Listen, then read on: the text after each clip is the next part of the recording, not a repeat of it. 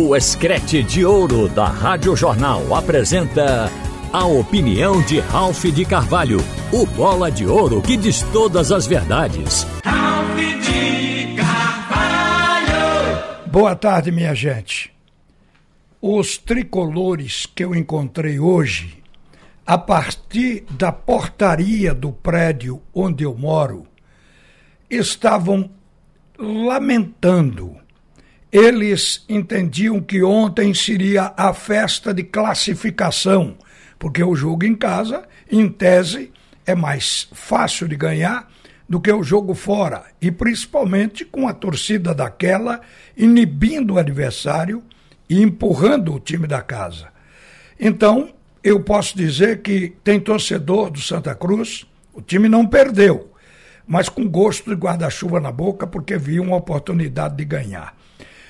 O torcedor coral já era para estar tá um pouco acostumado, porque nós vimos naqueles 14 jogos da primeira fase o Santa Cruz perder gols. Inclusive, na última partida do Santa Cruz, ele não conseguiu ganhar no Arruda contra o Lagarto.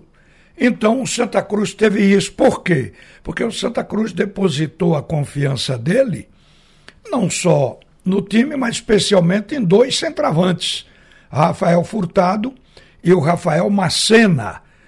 Parecendo o caso do esporte, que desde Gilmar Dalpozo, passando por Lisca, chegando ao treinador atual, o Claudinei, o, todos eles vinham revezando também uma dupla.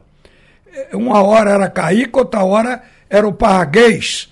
Mas, assim como no esporte, Santa Cruz não teve rendimento por parte dos seus centravantes.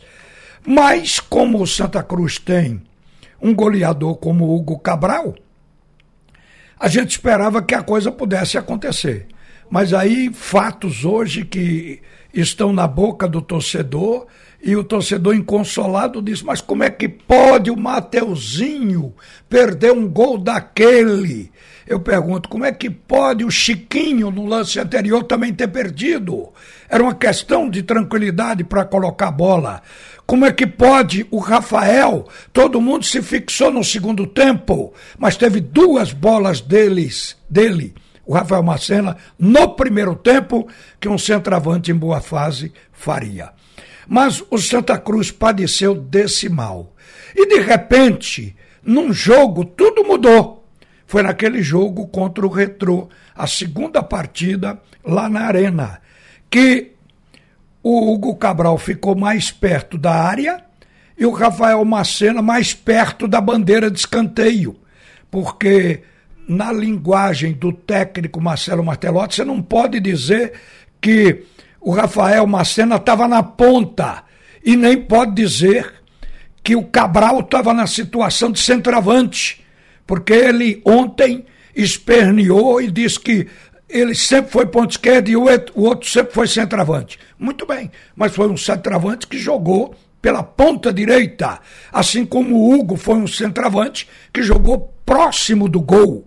Fez dois gols rapidinhos um com o cruzamento do Rafael Macena e outro com o cruzamento do Daniel Pereira. Foram aqueles gols lá do Cabral.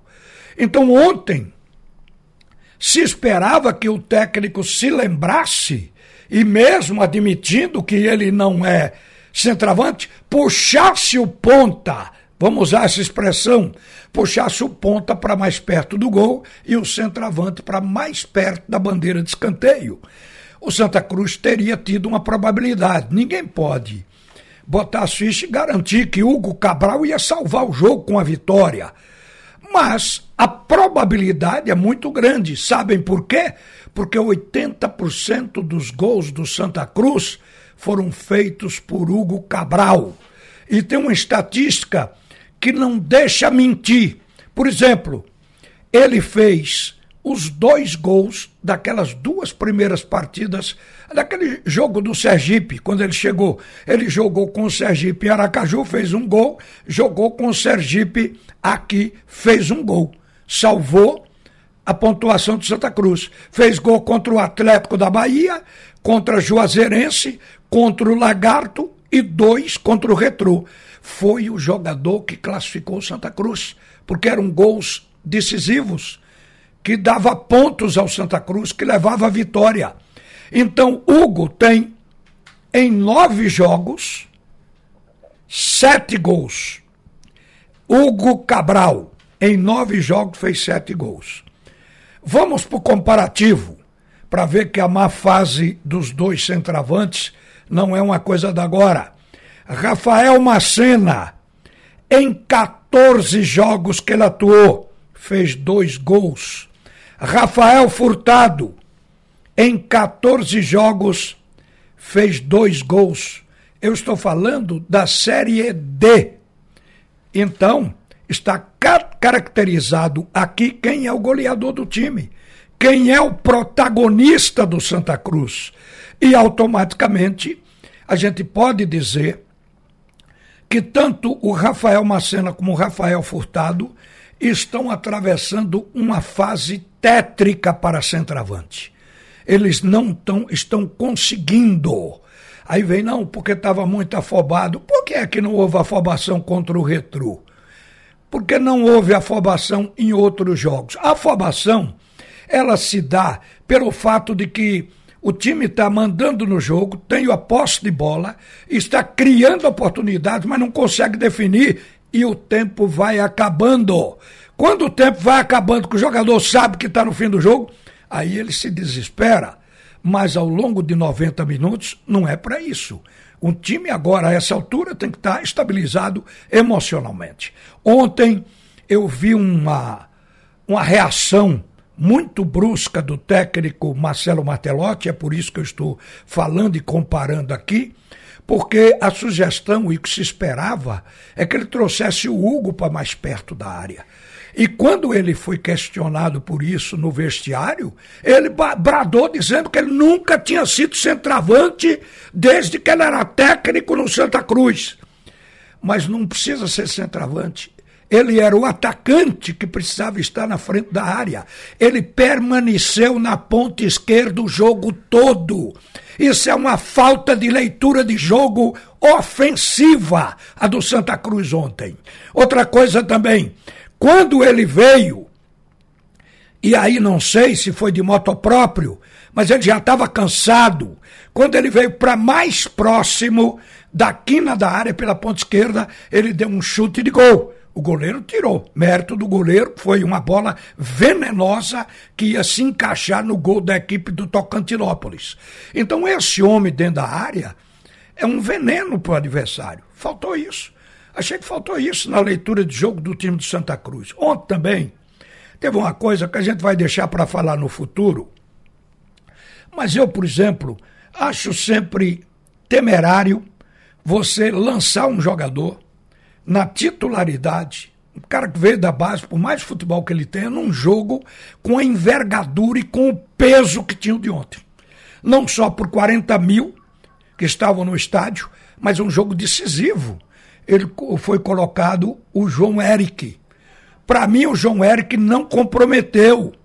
Ele jogou direitinho, teve uns dois erros, ele não comprometeu porque ele não perdeu nenhuma bola que gerou contra-ataque fatal, não deu bola voltando que o adversário aproveitou, então ele saiu sem comprometer, mas não acrescentou nada. É tanto que quando Chiquinho entrou, é evidente que o jogo de Santa Cruz fluiu com melhor qualidade pelo meio e o municiamento ao ataque ficou de melhor qualidade, porque a bola sempre chegou no ataque ontem, mas melhorou um passe mais bem dado é outra história. É claro que Chiquinho carrega experiência e qualidade técnica que Deus lhe deu. Embora não tenha condições físicas para 90 minutos. Mas a gente viu que isso aqui poderia queimar o jogador novo que entrou. Se o adversário resolvesse atacar, se o adversário tivesse eh, uma proposta de tentar ganhar o jogo também, porque o Tocantinópolis, é preciso que se diga, é um time com muitos jogadores velhos, é um time que a gente fica até ofendido do time pernambucano não ganhar dele. O Tocantinópolis veio com a proposta de empate. Então se posicionou com duas linhas para marcar e acabou tendo resultado, não tanto pelo seu poder de neutralização e de marcação, mas pela falta de pontaria do time do Santa Cruz. Profundamente lamentável. O segundo jogo vem pela frente, eu estou me prendendo aqui no Santa Cruz, porque o jogo foi impactante no ponto negativo também. Agora, se tem uma coisa que o Santa Cruz saiu com brilho e com mérito ontem, foi da presença do torcedor. Vocês sabem que já foi uma luta da direção para tentar aprovar a parte de cima do estádio. Precisou da mudança dos parâmetros para o julgamento do Corpo de Bombeiros. Isso foi feito pelo governador do estado, que mudou a legislação, permitiu ao Santa Cruz ter o aprovo. E a parte de cima foi liberada para 10 mil pessoas. No fim, a de baixo também, liberada para mais 12 mil, além dos 20 que já vinham participando. Então Santa Cruz colocou 40.496 torcedores. A renda, gente, foi para arrepiar. 1 milhão 214.645 reais. Eu tenho impressão que os participantes da Série D ficaram babando e viram que o maior clube é este que o maior clube é o que tem torcida. Quem pode colocar mais de um milhão de reais nos cofres nessa Série D, se não Santa Cruz? Só o Santa pode fazer isso.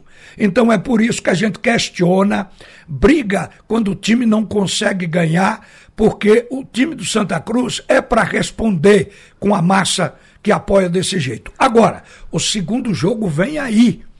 O segundo jogo significa a oportunidade do Santa continuar na competição. É mais difícil, porque é na casa do adversário, mas não é impossível.